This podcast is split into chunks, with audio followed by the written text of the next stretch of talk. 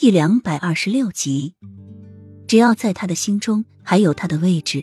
偶尔来看看他，这就够了。经过那次的事情，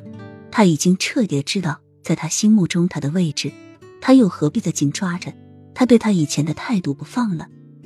没有什么是放不下的，只要你真正的体会到痛了，再多的不舍也会放下了。所以他要放下对他那么多的希望，找寻自己的生活方式，生活下去。一个母亲和自己的孩子生活在一起，看着自己的孩子一天天的长大，那是世界上比任何事情都幸福的。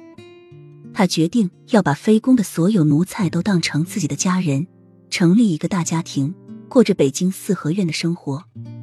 他过了今日，便要跟他说，他要从他们中间退出，不是他不爱了，而是他懂得了，放下了一些事物。有任何成全也是一种爱，既然爱他，就应该成全他。他不要什么太子妃之位，更不要什么皇后之位，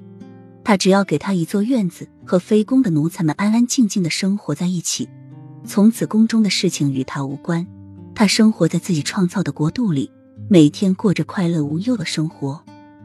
虽然他还是在夜深人静的时候，时常的想念着他，回忆着属于他们之间的事情，好希望睁开眼睛，他就站在他面前，对他说：“我会一辈子宠你疼你。”现在他会觉得思念一个人是一件很美好的事情，有着属于他们的回忆是可以告诉自己也曾幸福过。这一生他没有白来，更没有后悔过。这是雨涵在古代的第一个年，对于古代对新年的规矩也是不懂，